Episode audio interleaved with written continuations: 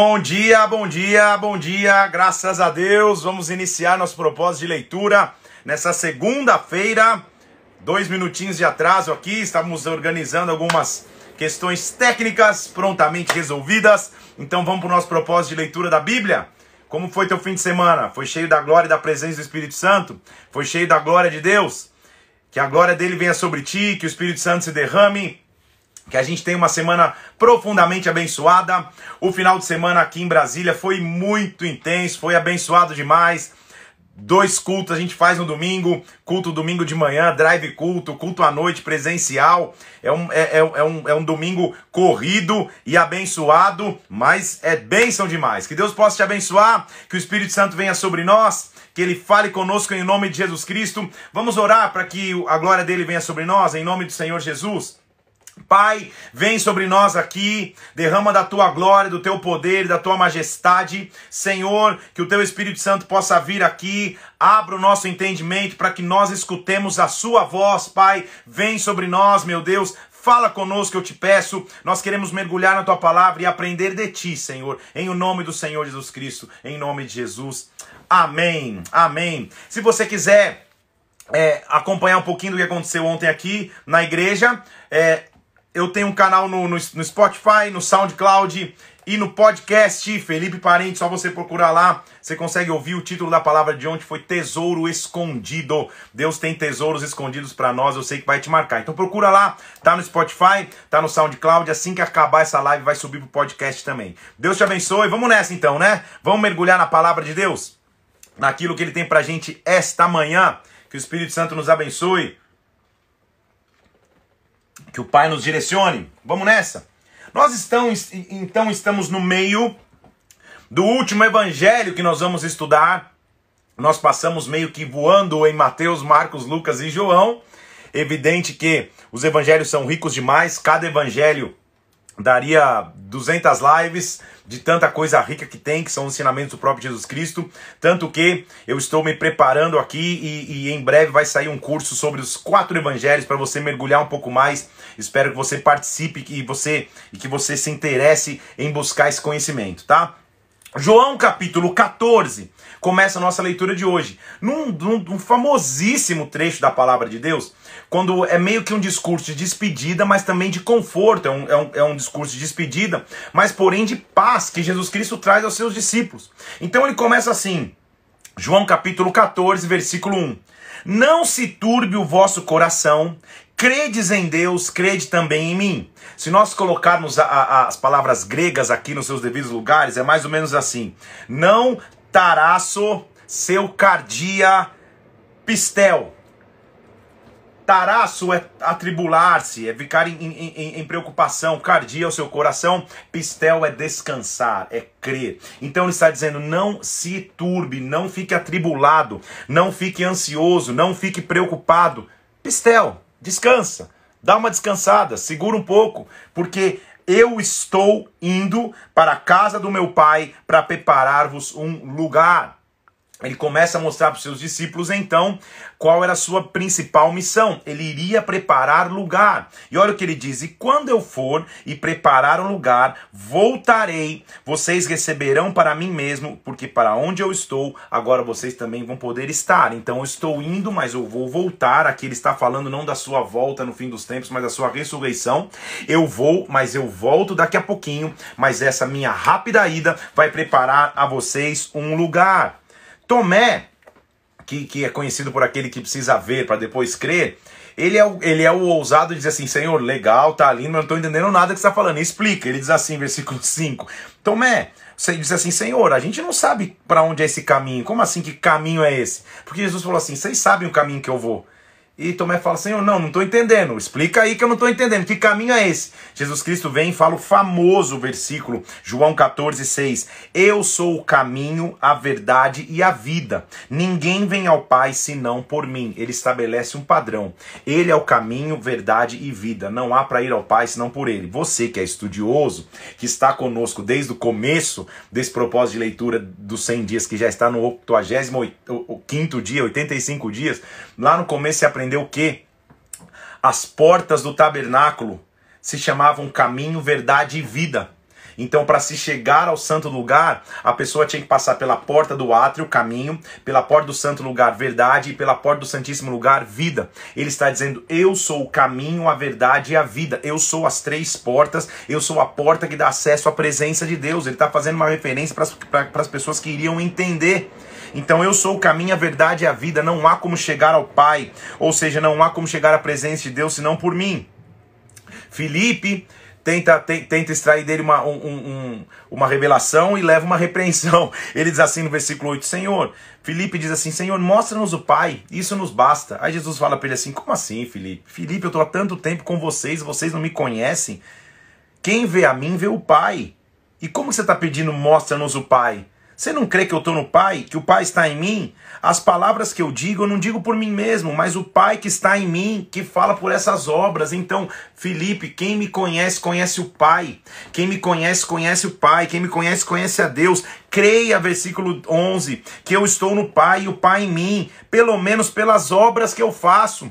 Agora, olha o que eu estou deixando para vocês, versículo 12. Em verdade, em verdade eu vos digo: aquele que crê em mim fará obras que eu faço, na verdade fará obras maiores, porque eu vou para o Pai.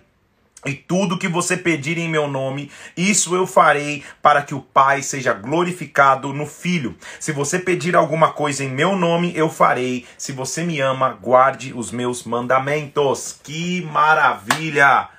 Agora que já estava bom, vai melhorar, porque ele vai mostrar assim: não só isso, eu vou rogar ao Pai, versículo 16, e ele dará a vocês outro consolador, a fim de que sempre esteja convosco.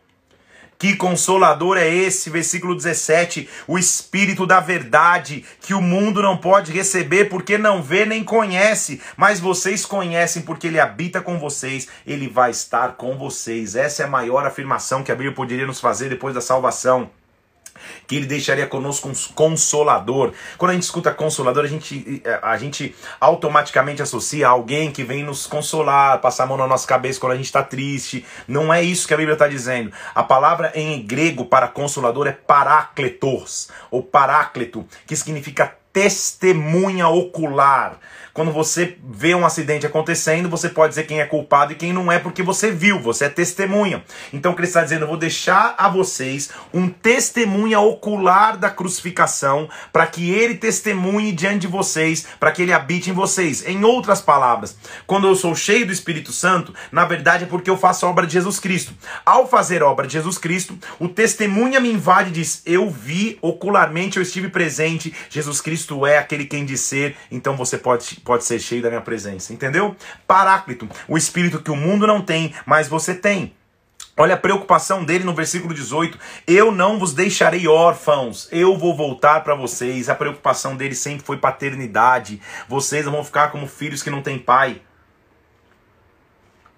Vocês não vão ficar como filhos que não têm para onde ir. Eu vou vir a vocês, aquele que tem os meus mandamentos, versículo 21, e os guarda. Esse é o que me ama e aquele que me ama vai ser amado do meu Pai. Eu o amarei e me manifestarei a ele. Como é maravilhoso! Se você me ama, você é amado do meu Pai. E porque você ama meu Pai, agora eu vou me manifestar. Agora o ser humano vai ser base para a manifestação da glória de Deus, para a manifestação da presença de Deus. Jesus Cristo estava descrevendo a maravilha de sua missão. Ele diz assim: o Consolador, versículo 26, que já te expliquei, o Paráclitos, a testemunha, o Espírito Santo, a quem o Pai enviará em meu nome, versículo 26, ele vos ensinará todas as coisas, ele vos fará lembrar tudo que eu vos tenho dito. Meu Deus, que maravilha, que coisa sobrenatural. Israel estava sob o, o, o, o comando e o jugo do Império Romano, que tinha a famosa Pax Romana que é aquela paz que, que Roma fazia de pão e circo, tudo dando errado. Eles faziam as arenas com os gladiadores, eles faziam as arenas e os jogos para distrair o povo. Na verdade, o povo estava distraído, mas não tinha paz. Jesus Cristo vem e diz: Eu deixo com vocês a minha paz a minha paz, não como a paz do mundo, ou seja, não como a pax romana, que é só entretenimento, mas vazia. Não se preocupe o vosso coração, não se atemorize. Eu vou, mas eu volto. Então ele deixou conosco uma paz. Ele deixou conosco a sua presença. Esse capítulo é marcante demais. Ele tem que ser analisado e estudado a fundo. Aí ele continua no capítulo 15, dizendo assim: Eu sou a videira verdadeira e meu pai é agricultor. E a furadeira começou aqui no andar de cima. Vamos nessa. Eu sou a videira verdadeira, o meu pai é agricultor. Todo ramo que estando em mim não dá fruto, ele corta. E todo que dá fruto, ele limpa para que produza mais fruto. Ele está falando para agricultores e está falando de uma técnica de podagem. Ou seja, quando você ainda enxerga a vida naquela árvore, você vê os galhos que já estão apodrecendo e você corta para que a seiva do, do, do, caule, da árvore, do tronco fique pre preservada e aquele, e aquele fruto comece a acontecer. Então o que ele está dizendo? Às vezes você parece estar perdendo, mas na verdade não é perda, é ganho. Eu estou podando a árvore. Ele está dizendo, eu vou não perder na cruz. Eu estou podando, eu estou me cortando porque vai frutificar. Ele diz assim, versículo 5: Eu sou a videira e vocês são os galhos. Se você permanece em mim, você dá muito fruto. Sem mim, nada podeis fazer. Ele é a minha essência. Nós temos que estar conectados de, nele somente nele. Aí ele diz no versículo 8: Nisto é glorificado meu Pai, que você dê muito fruto e assim você vai se tornar o meu discípulo. Então, quando a gente frutifica na terra, na verdade nós estamos mostrando que somos discípulos dele. Quando frutificamos na terra, nós mostramos que ele é o nosso Senhor. A evidência que nós somos discípulos é que nós damos fruto. E como fruto acontece, versículo 12: o meu mandamento é esse: amem uns aos outros como eu vos amei. O amor tem que ser a nossa marca, o amor nos faz discípulos, mas aí ele, eh, o sacrifício dele nos levaria para um, um novo nível de intimidade, para um novo nível de intimidade na sua presença, porque ele diz assim agora, versículo 15: vocês não são mais só servos, porque o servo não sabe o que faz o seu senhor, o servo é só servo, ele é só escravo. Agora eu vos chamei de amigos porque tudo que eu ouvi do meu pai vos tenho dado a conhecer. Amigo é a palavra grega filos. E sabe qual era a principal função do amigo? Para o seu melhor amigo? Preparar a noiva para o dia do casamento. Deixa eu falar mais uma vez aqui, depois no curso, com certeza eu vou mais fundo nisso. O, o amigo preparava a noiva para se casar. Há culturas, por exemplo, a cultura americana, você tem um amigo só, e uma amiga só, o, o, o, o, o best maid ou a maid of honor, só, só, só uma pessoa que é o padrinho, porque é o amigo que preparou a noiva. Então ele está dizendo: você não é servo, você é amigo. Você vai ganhar uma função, você vai preparar a noiva para se casar. Quem que nós somos? Senão aqueles que estamos preparando a noiva para as bodas do cordeiro. Ele diz assim, versículo 16: Não foste vós que escolhestes a mim, eu vos escolhi a vós outros e eu os designei para que você vá e dê fruto e o seu fruto permaneça, a fim de tudo que você pedir ao Pai em meu nome, ele vos conceda. Então, olha que maravilha, eu não escolhi estar, ele me designou. Designou é, no grego é ele olhou de cima e me deu uma missão. Ele me viu na pior circunstância, ele me viu distante dele, ele me viu onde estava envolvido nos pecados, onde estava nas quedas, mas ali ele me escolheu, ali ele me marcou, ali ele me selou e me deu uma missão. Aleluia aleluia. Versículo 26: Quando, porém, vier o Consolador, o Espírito Santo, lembra o testemunha, que eu vos enviarei da parte do Pai, o Espírito da verdade, ele dará testemunho de mim, ele vai ser um testemunha. Aleluia! O Espírito Santo vai ter missão. Versículo 7 do capítulo 16: Convém que eu vá, porque se eu não for, o Consolador não pode vir, então eu preciso ir para que o Espírito se derrame. Agora, se eu for, eu vou enviá-lo. E o Espírito, quando vier, versículo 8, quando ele vier, convencerá o mundo do pecado, da justiça e do juízo. Ele convence o mundo do pecado porque o mundo não crê em mim. Ele convence o mundo da justiça porque eu vou para o Pai e agora estou justo, justificado diante do Pai. E do juízo porque o príncipe desse mundo já foi julgado.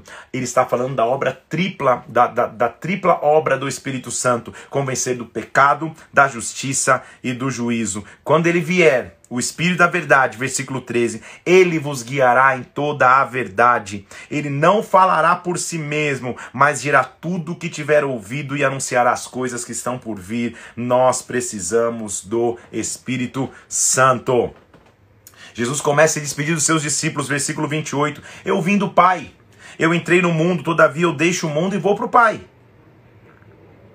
Chegou a hora cada um vai ser disperso, cada um vai, ser, vai, vai para sua casa, vocês vão me deixar só. Mas lembrem de algo, versículo 33. No mundo tereis aflições, mas tem de bom ânimo, eu venci o mundo.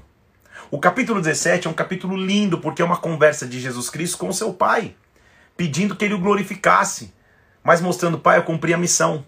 Mas é interessante ver no capítulo 17 a preocupação que Jesus Cristo tinha para conosco, como ele nos amou primeiro como ele preocupou-se conosco, e eu vou te mostrar que nós, eu e você, estamos inclusos aqui nesse capítulo 17, vou te mostrar agora. Ele, ele diz assim: Pai, chegou a hora. Versículo 17: Glorifica o Filho, para que o Filho te glorifique. Senhor, assim como o Senhor me conferiu autoridade sobre toda a carne, para que ele conceda a vida eterna a todo que ele deste. E a vida eterna é, Senhor, que conheçam a Ti, o único Deus verdadeiro, e Jesus Cristo a quem o Senhor enviou. Senhor, está chegando a hora que assim como eu tive autoridade, agora eles também têm autoridade de me conhecer. Senhor, eu te glorifiquei na terra, versículo 4, eu consumi a obra que o Senhor me deu para fazer. Agora me glorifica, Pai, com a glória que o Senhor me desse. Glorifica, Senhor. Eu manifestei o teu nome. Eu, eu, eu, eu, eu cumpri a tua missão. Olha o que ele diz, versículo 9: Senhor, é por eles que eu rogo. Não rogo pelo mundo, mas por aqueles que me deste, porque são teus. Eu rogo por aqueles que creem no meu nome, Senhor. Eu rogo a ti, Pai. Meu Deus, e, a minha, e o meu pedido é Senhor, versículo 11, assim como, como nós somos um, que eles sejam um, que a unidade seja a marca. Versículo 15, olha que maravilha. Senhor, eu não peço que o Senhor os tire do mundo, eu te peço que o Senhor os guarde do mal. Então a malignidade vai acontecer, o mundo vai, vai, vai acontecer, nós vamos viver em meio a malignidade, mas a, a, a oração de Jesus Cristo é: livra-os do mal, Senhor. Eles não são do mundo como eu não sou. Versículo 16. Olha o versículo 17, que é a nossa frase de hoje. Santifica-os na verdade, a tua palavra é a verdade. Quer caminhar na verdade? Conheça a palavra. Olha só como já falta um pouquinho para acabar e tudo aquilo que a gente já leu. Meu Deus, me deu até um arrepio agora. Santifica-os na verdade. A tua palavra é a verdade. Senhor, o que eu preciso e o que eu quero viver é na verdade da tua palavra. O que eu preciso e onde eu vou viver é na verdade daquilo que o Senhor tem para mim na palavra. Olha agora, eu vou te mostrar aqui que nós estamos nesse versículo. Você e eu estamos citados na Bíblia. Oh, aleluia. Versículo 20. Não rogo somente por estes, ou seja, aqueles daquela geração mas também por aqueles que vierem a crer em mim por, por intermédio da palavra, eu e você. Ele está dizendo: eu não, tô, eu não estou rogando só por essa geração, eu estou rogando por aqueles que um dia vão crer em mim pela palavra. Eu e você estamos inclusos aqui. Senhor Jesus Cristo, meu Deus maravilhoso, Ele estava rogando por mim e por você antes mesmo de eu existir. Para quê? Para que todos sejam um, como és tu, ó Pai, em mim, eu em ti, eles também sejam em nós, Senhor. O meu sacrifício vai unir a humanidade a ti. Pô, é, é maravilhoso, não tem como não se emocionar, não tem como não, não, não se sentir tocado. Sabe o que ele está dizendo, Senhor? Antes eu e você podíamos ser um. Agora, com o meu sacrifício, eles vão poder ser um comigo, mas não só comigo, eles vão poder ser um contigo. Eles vão ser um, nós vamos ser um, e agora o mundo vai crer que o Senhor me enviou. Meu Deus, que maravilha! Que capítulo profundo e maravilhoso. Pai, o mundo não te conheceu, versículo 25, mas eu te conheci e agora eles compreendem que o Senhor me enviou, ou seja, eu sou o intermediário que o mundo precisava, Pai. Eu sou um contigo, sou um com eles, agora o meu sacrifício vai fazer todos um. Somos um, meu Deus, que maravilha! Sacrifício dele maravilhoso pelas nossas vidas. Aí começa o seu encaminhamento para o final. Nos outros evangelhos, a gente tem os discursos de Jesus Cristo falando no princípio das dores, no final dos tempos. João não fala sobre isso. Ele vai ler, a partir de agora, ele vai ler o final do, do, do, dos dias de Jesus Cristo enquanto humano. Começa ele no Getsemane, orando. Também não há muito detalhe do Getsemane, mas há detalhe do seu poder. Porque quando ele se levanta de orar, a Bíblia diz assim que a galera veio buscar ele com lanternas e tochas, versículo 3. Jesus Cristo se levanta e fala assim: Vocês estão procurando quem? Olha a cena, os caras com tocha, com pedra para matar ele, ele diz: estão procurando Jesus, versículo 5, o Nazareno. Olha a resposta dele: Eu sou. Eu sou é a característica de João. Eu sou o caminho, a verdade e a vida. Eu sou, eu sou. Ele diz: Eu sou. E só esse eu sou, que eu estou tentando fazer com voz grossa. Eu sou. Diz que quando ele escutou o eu sou, versículo 6, quando eles ouviram o eu sou, recuaram e caíram por terra. Os inimigos dele que vieram para prender Só dele dizer o eu sou. Você está comigo aqui na potência que há no eu sou, na potência que há em, em, em, em servirmos um, um Jesus Cristo que sabe a sua identidade, ele sabe dizer quem ele é. Eu sou. Quando ele diz o eu sou, aqueles caras caem por terra. Ele pergunta de novo, ué, caíram aí que perderam a lente de contato? O que está acontecendo? Vocês estão procurando quem? Jesus Nazareno. Ele falou, já declarei que sou eu. Agora, se é a mim que vocês buscam, deixe todo mundo embora. Aí a Bíblia diz no versículo 10 que Pedro puxou a espada e arrancou a espada, e aqui pela primeira vez. Acabou aqui a, o, o, o. Se acabou a bateria do meu fone ou que estou viajando? Como é que tá o áudio aí? Vou tirar aqui. O fone deu um crepe, eu acho que acabou a bateria também, né? Usem todos os aconselhamentos, lives, esse presente maravilhoso, sem carregar, uma hora tem que, tem que ir. Então vamos nessa. E a Bíblia diz que, que Pedro, pela primeira vez, menciona o nome, ele vai lá e decepa a orelha de um cara chamado Malco. A Bíblia diz que, que, que, que, Jesus fala, mete a espada de novo, cara, não é assim, ele inclusive cura Malco. E aí continua a história que a gente já viu nos outros evangelhos, vou passar mais rápido. Ele está na casa do sumo sacerdote, Pedro nega, ele é questionado, não se defende, nem perante Pilatos ele se defende. Pilatos o açoita e ele é crucificado. Versículo 17 do capítulo 19, Jesus é, carregando a cruz, chega no local chamado Gólgota, e lá está escrito: é, Pilatos escreveu o versículo 19, e aqui está o rei dos judeus, porque Pilatos reconheceu. O pessoal falou: não, não escreve assim, não. Ele falou: não, que eu escrevi, eu escrevi. Pilatos reconheceu quem ele era. Os soldados deitam sorte sobre as suas roupas. Jesus morre. Quando experimenta do vinagre, já te expliquei a simbologia disso. Ele experimenta do vinagre, o pior vinho que existe, e diz assim: entrega o espírito. Um soldado o perfura, do lado dele, da lateral dele, sai sangue e água, no sentido que agora ele é a água de purificação ele é o sangue da redenção. Ele é a água que nós precisamos, ele é o sangue que nós precisamos para viver. Ele é traspassado, sepultado no túmulo de José de Arimateia, que era um dos discípulos dele, mas não dos doze, mas dos discípulos. No capítulo 20, ele, ele é procurado por Maria Madalena, mas ela vê que ele ressuscitou. João e Pedro correm, verificam que realmente ele ressuscitou. E ele aparece mais uma vez para Maria Madalena. Ela nem o reconhece porque agora ele está é, é, é, transfigurado, ele tem uma, um outro aspecto. O importante é que os discípulos estão quietos, trancados numa sala. E aí algo diferente que acontece nos evangelhos, por isso eu vou ler o versículo 19, ele diz assim: "A paz seja com vocês". Que a paz seja com vocês. Eu não prometi a paz, a paz já está com vocês. Agora, versículo 21 do capítulo 20: Como o Pai me enviou, agora eu envio vocês. Vocês já estão comissionados. E tendo disso isto, soprou sobre eles e disse: Receba o Espírito Santo vai começar algo sobrenatural, vai começar algo empolgante, vai começar algo sensacional. Jesus ressuscita, volta a aparecer, o que tem que chamar nossa atenção ao final do capítulo 21. Quando ele encontra Pedro que foi pescar, de tristeza que estava, tentou voltar para a antiga vida de pescador, Jesus o encontra e por três vezes pergunta: Pedro, tu me amas?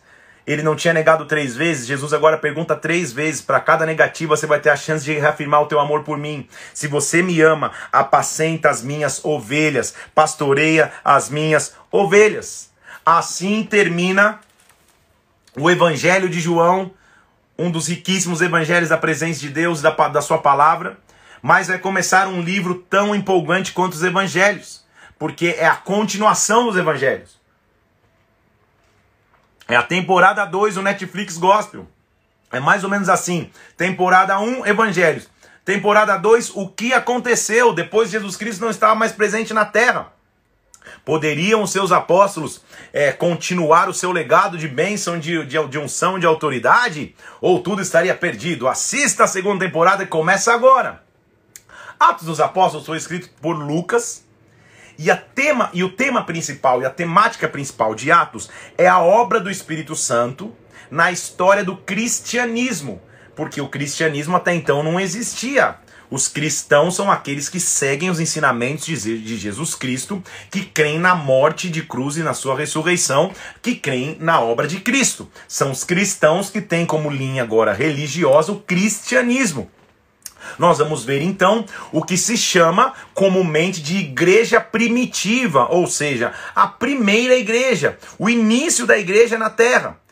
O que aconteceu depois da morte de Cristo e principalmente depois de sua ascensão aos céus.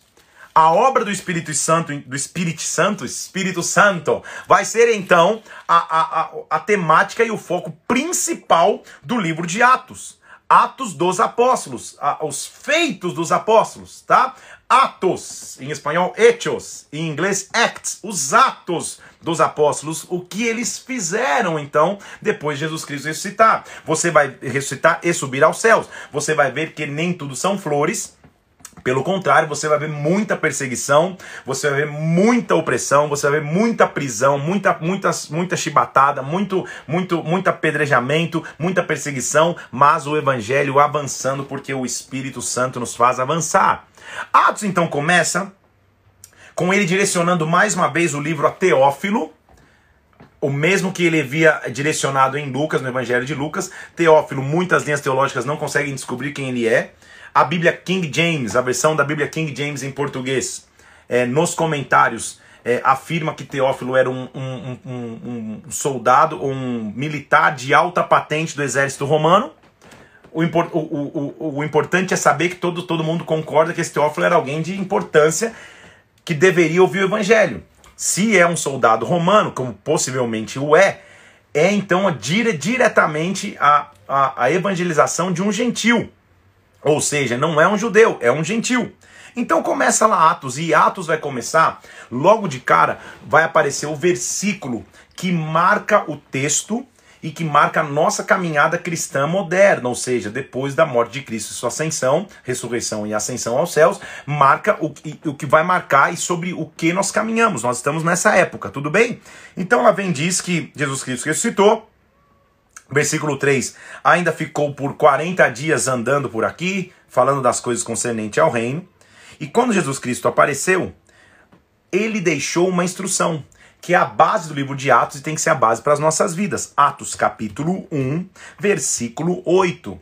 Recebereis poder ao descer sobre vós o Espírito Santo, e serei as minhas testemunhas em Jerusalém, Judeia, Samaria e confins da terra. Este versículo é sobre este versículo que nós estamos baseados, sobre Atos 1:8, sobre Marcos 16:15.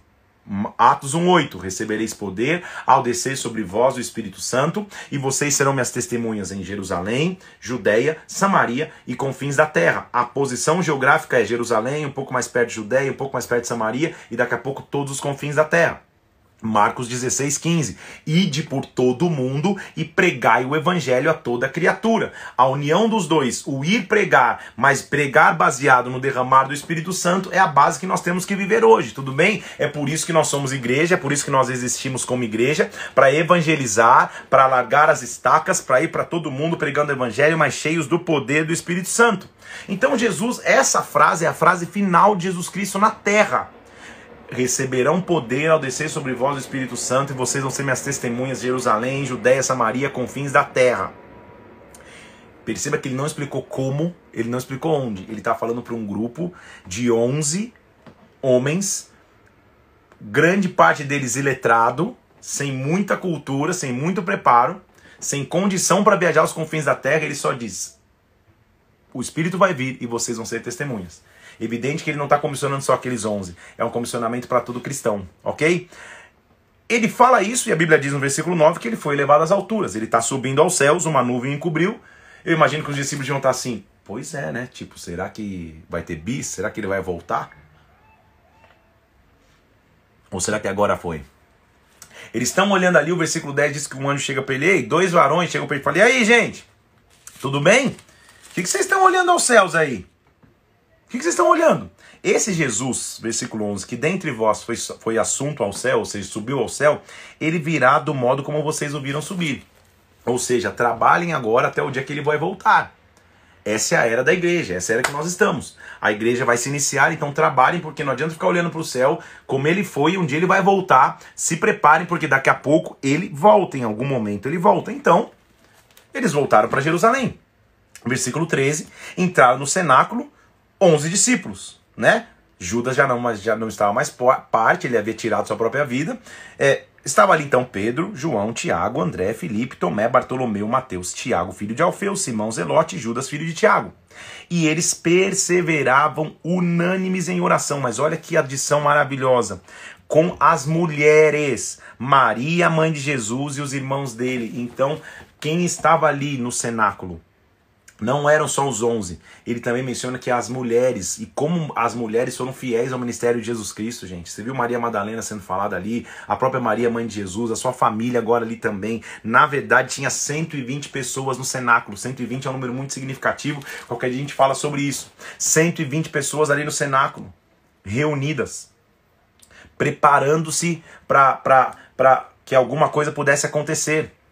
Na verdade, eles estavam preparados para o próximo ciclo de 40. E aí são 120, são três ciclos de 40. Tudo bem? Jesus não ficou 40, 40 é, é, é, dias no deserto para ser tentado. Amém. Primeiro ciclo. Ele não ficou depois 40 dias na terra. Depois de ter citado. Amém. Segundo ciclo. Agora vai se iniciar um terceiro ciclo. Um terceiro ciclo onde o Espírito Santo vai se derramar, onde a dispensação do Espírito vai vir. Estão comigo aqui? Lá estão eles sentados, reunidos, só que eles estão debaixo de uma, de, de uma promessa.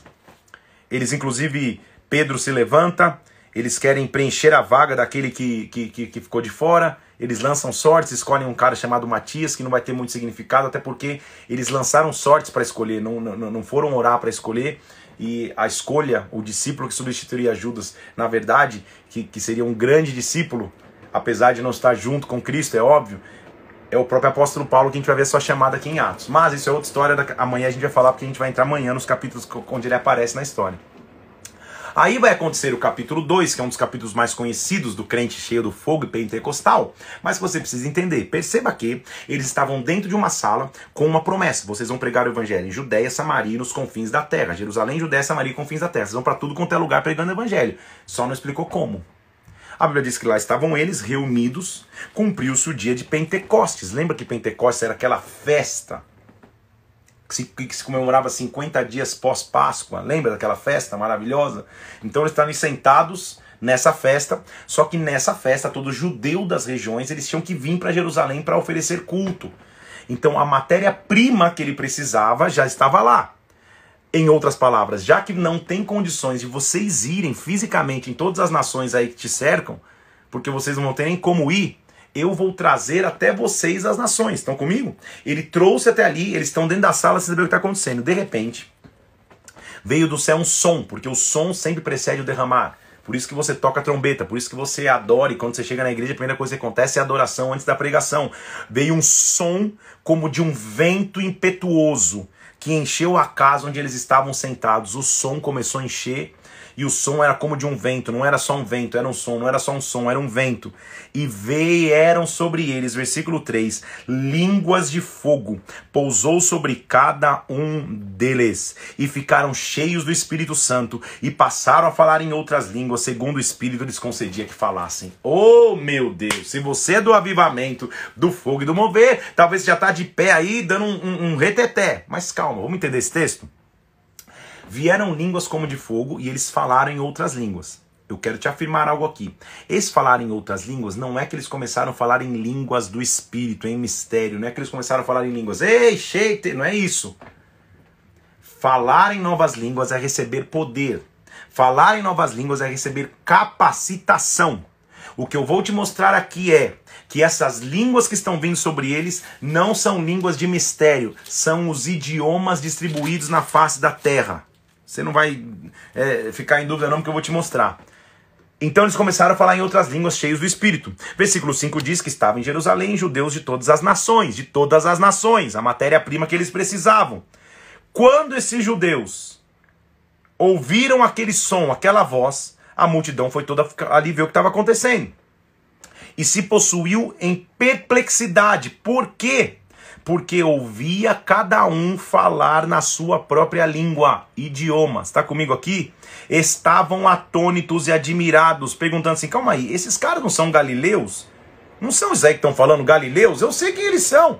Como, versículo 8, que nós o ouvimos falar cada um em nossa própria língua materna. Você está entendendo comigo aqui?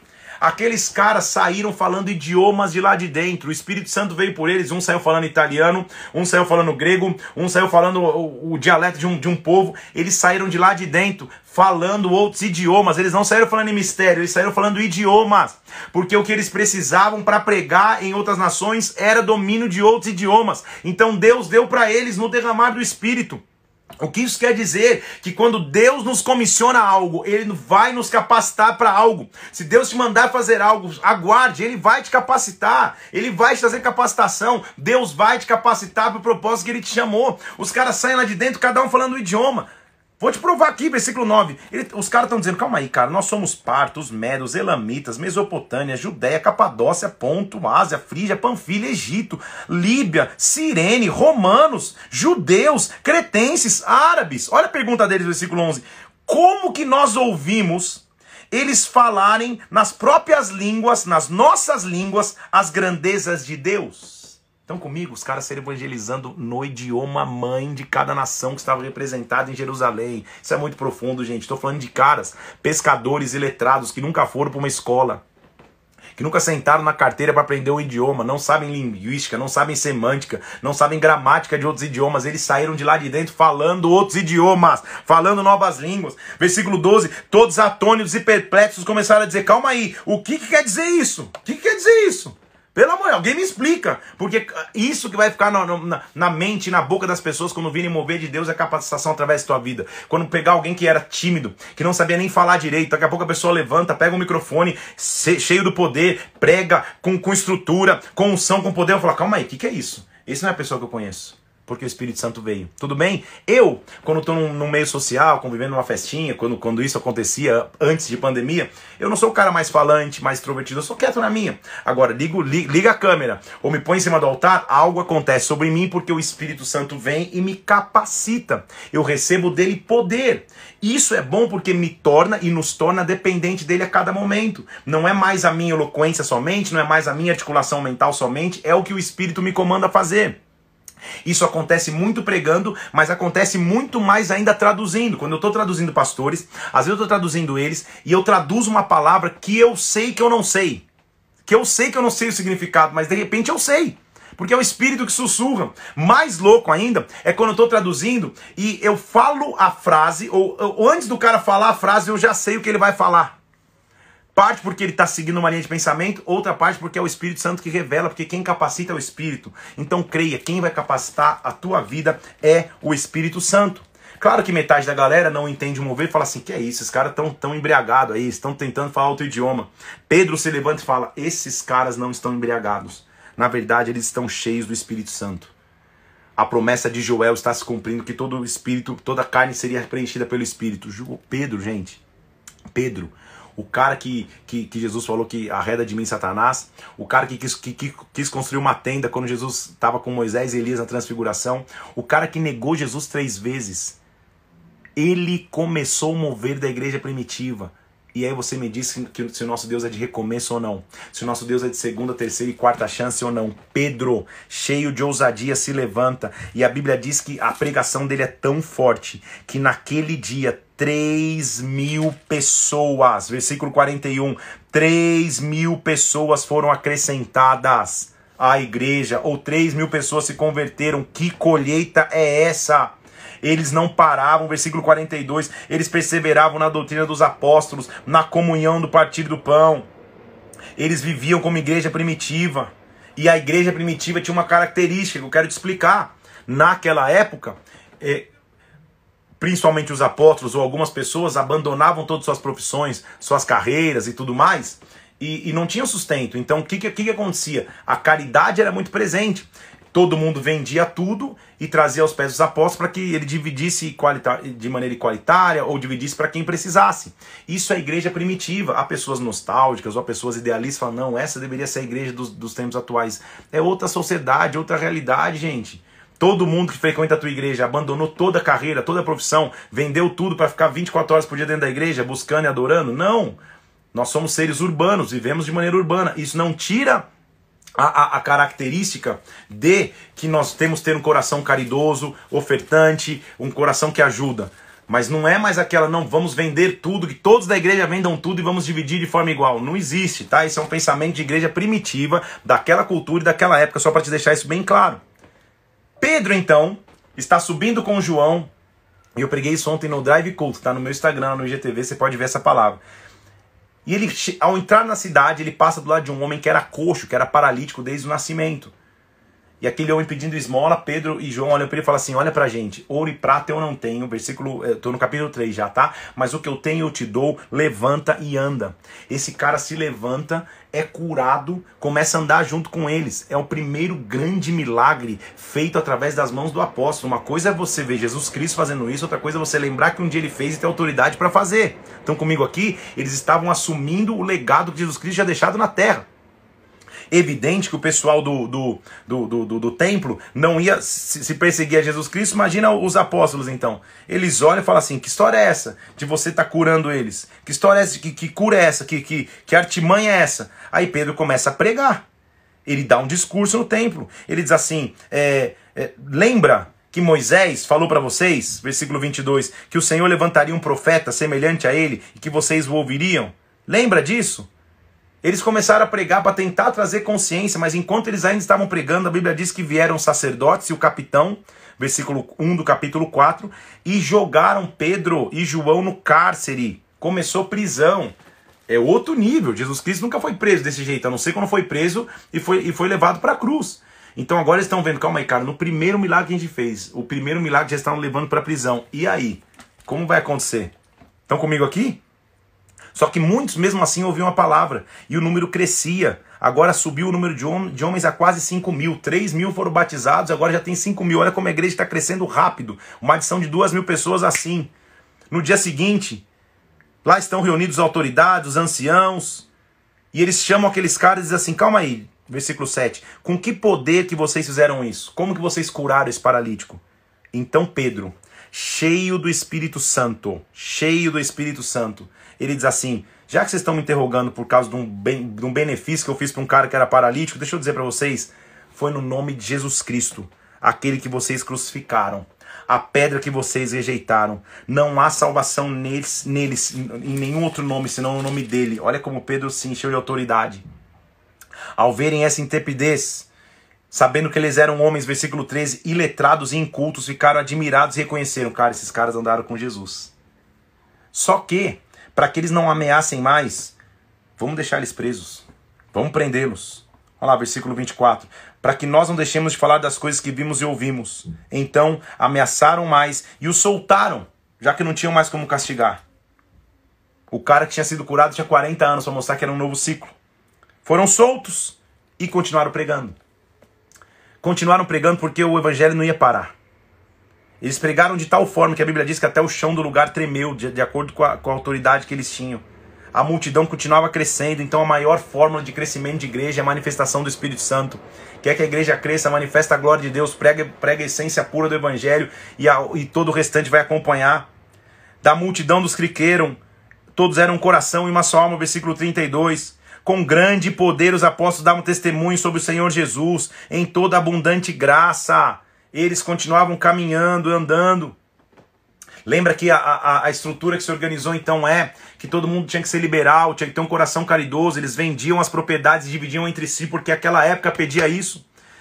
O versículo 5, o capítulo 5 vai mostrar a história difícil de um cara chamado Ananias e Safira, que eles tentam fazer uma artimanha, é um casal, eles tentam vender a terra, mas eles falam, cara, vamos, vamos dizer que a gente vendeu por um preço menor, vamos ficar com um pouquinho pra gente aqui. Tiveram uma ganância no coração apresentaram-se diante dos apóstolos.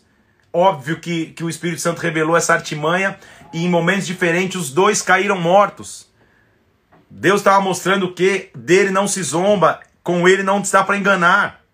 Pedro até disse, cara, se você não tivesse vendido, você ia ter o 100% da terra. Por que, que você quis vender? Só para se mostrar aqui e ainda fazer artimanha e os dois morrem. Então ele estava mostrando que para se aproximar dele, eu não posso ter um coração de negociador, de tentar negociar, de tentar ter coisa escondida. Os apóstolos continuam sofrendo, presos, eles continuam pregando, e, e, e já estava um mistério tão sobrenatural que o versículo 15 do capítulo 5 diz que as pessoas traziam os enfermos e deixavam no caminho para ver se pelo menos a sombra de Pedro passasse por eles e na sombra eles fossem curados. Pensa nisso. Se esses homens estavam carregando ou não o Espírito Santo, se eles viviam um derramado de glória ou não. Era tanto sobrenaturalidade, mas com a sobrenaturalidade viria a perseguição. E mais uma vez, o sumo sacerdote se, se reuniu e prendeu os apóstolos, versículo 18, e o colocaram na prisão, na prisão pública. Eles estão presos ali, mas Deus é maravilhoso, porque no meio da noite, um anjo do Senhor abriu as portas do cárcere e falou: Vão embora, gente. Vão para o templo de novo, vou continuar pregando. No dia seguinte, quando os caras foram buscar os prisioneiros, a Bíblia diz, versículo 23, Nós achamos o cárcere fechado, com toda a segurança e sentinelas nos seus postos. Porém, não tem mais ninguém lá dentro. Tipo, não sei o que aconteceu. A segurança não teve arrombamento, os sentinelas estão a postos. Onde estão os caras? Lá estavam ele mais uma vez pregando no templo. Quando eles são encontrados no templo, versículo 28, nós, o, o sumo sacerdote fala assim: a gente não ordenou que vocês não pregassem expressamente, que vocês não ensinassem nesse nome. Olha a resposta de Pedro, gente. Um cara que já havia apanhado, ido para a prisão, ele responde assim, versículo 29. Antes importa obedecer a Deus do que aos homens. Do que aos homens. O tumulto começa a ficar tão grande por causa dessa resposta, porque ele está dizendo que ele era testemunha e o Espírito Santo estava com ele, que, que eles se levantam agora pra, em fúria para acabar com eles. Aí a Bíblia registra no final do capítulo 5 um cara chamado Gamaliel que entra para ser a expressão de é pelo fruto que a gente conhece. Porque Gamaliel começa a dar exemplo de alguns caras. Ele fala assim lá no versículo 36, ó. Lembra que um tal de Teudas uma vez se levantou, pouco tempo durou o mover dele e, e, e caiu? Lembra de um outro cara chamado Judas, Galileu, que também se levantou, mas o movimento dele não foi para frente? Faz o seguinte, não se preocupa com esses caras não, deixa eles para lá. Se for de Deus, eles vão permanecer. Se não for de Deus, rapidamente vai minguar esse movimento. Então Gamaliel joga para Deus e a melhor coisa que ele fez foi isso. E os apóstolos, a Bíblia diz, é, apanharam, olha que versículo forte. Eles estão lá no, no, na, na, sendo julgados. Gamaliel dá essa contemporizada. A galera fala: tá bom, deixa eles para lá então. Se for de Deus, vai permanecer. Se não for, não vai. E olha o que acontece, versículo 40. Os apóstolos foram chamados. Chamando os apóstolos, açoitaram-nos, ordenando-lhe que não falassem o nome do Jesus, de Jesus e o soltaram. Levaram surra de açoite. A surra de açoite, como eu te disse, eram tiras de couro com ossos na ponta que se apanhava. Era, era açoite. Normalmente era 40 menos 1, eram 39 açoites. Tinha gente que morria desse açoite. Os apóstolos apanham por simplesmente pregar o evangelho. E olha só, eles estão, meu Deus do céu, eles estão eles sangrando. Estão cheios de ferida. A Bíblia diz, versículo 41. Eles se retiraram do sinério regozijando-se por terem sido considerados dignos de sofrer afrontas por esse nome. Para um pouco, vai. Depois de ler esse versículo, não tem como você falar, ah, hoje eu tô com dor na unha do pé, não vou na igreja. Ah, hoje não, tá pesado demais, eu tô em duas escalas nesse mês, não dá. Ah, não, hoje não dá, gente, não dá. Quando você vê que, que, que, que apóstolo de Jesus Cristo apanhava com chicote nas costas e ia embora feliz cantando, Senhor, Obrigado pelo privilégio de sofrer pelo teu nome. Aí você fala, meu Deus do céu, meu Senhor Jesus, eu não, é, eu não posso ser de uma geração Nutelinha, não, que qualquer coisa quer parar. Não é possível, Senhor. Me dá esse vigor, me dá essa força, me dá essa força, Senhor. Me dá essa força para avançar, me dá essa força para prosseguir. Eu vou. Tá comigo aqui?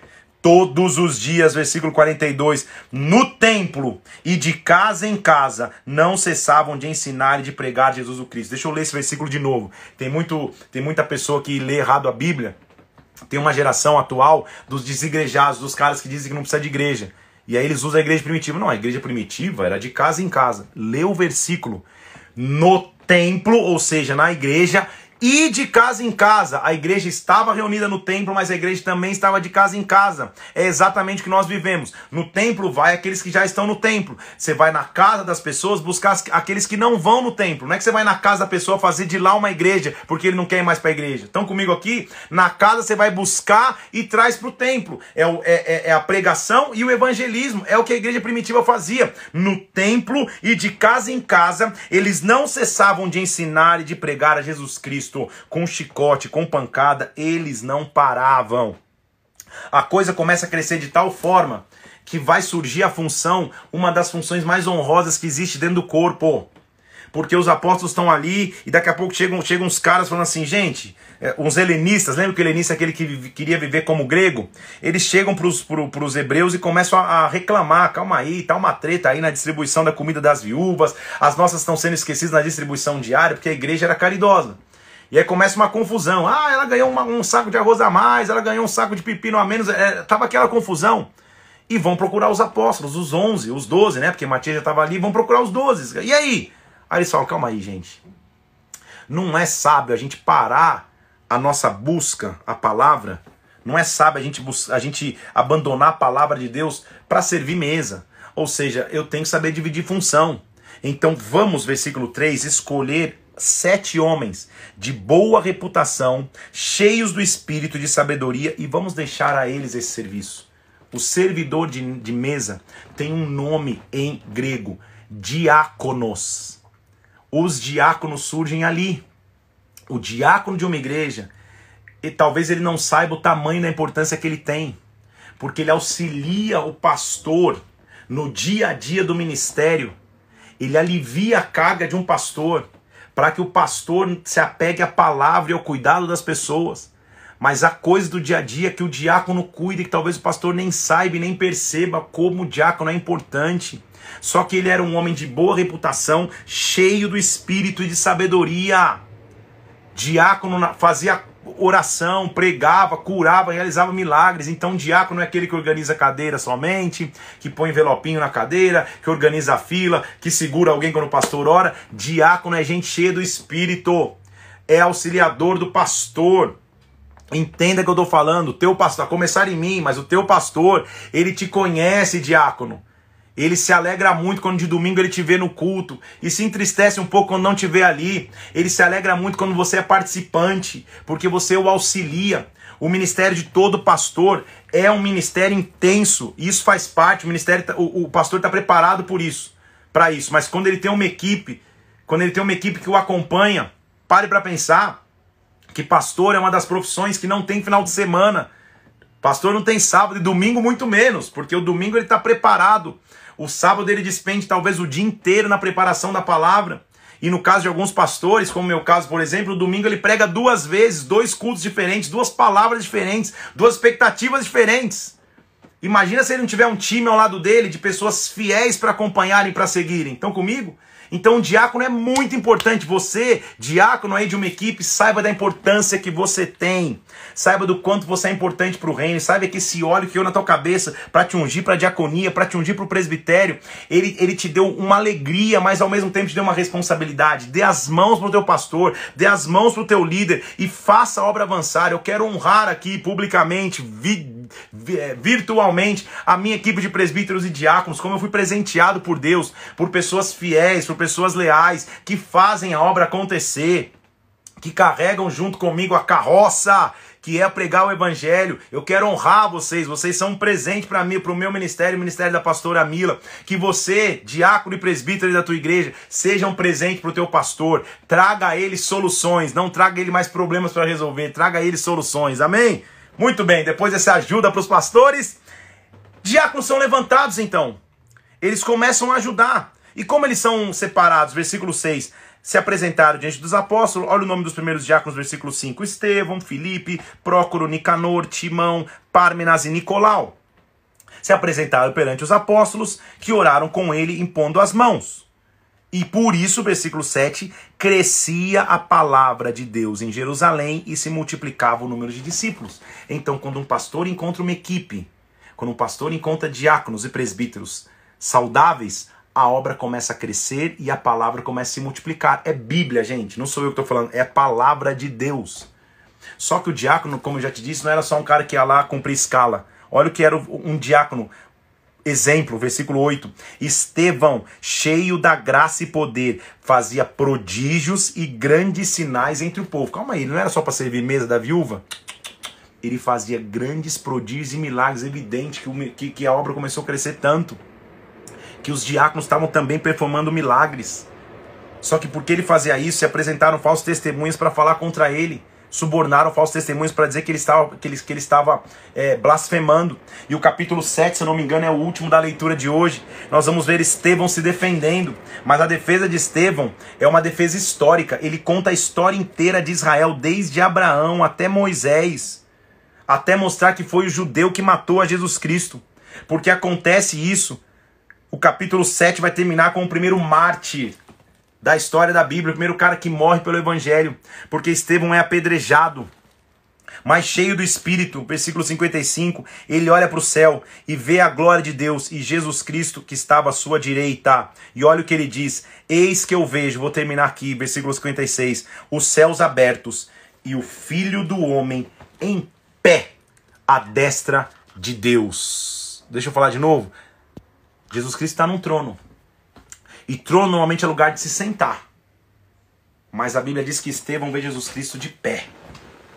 Vou ficar tentar ficar de pé. Ele levanta. Sabe o que é isso? Deus foi de uma geração de pessoas que se entrega pelo evangelho tanto que faz Jesus Cristo ficar em pé. Que faz Jesus Cristo ficar em pé para olhar e dizer, olha, tô vendo um servo meu aí. Estevão estava morrendo como um Marte, mas ele estava sendo honrado por Jesus Cristo. Ele se levantou para olhar o que estava acontecendo com aquele homem.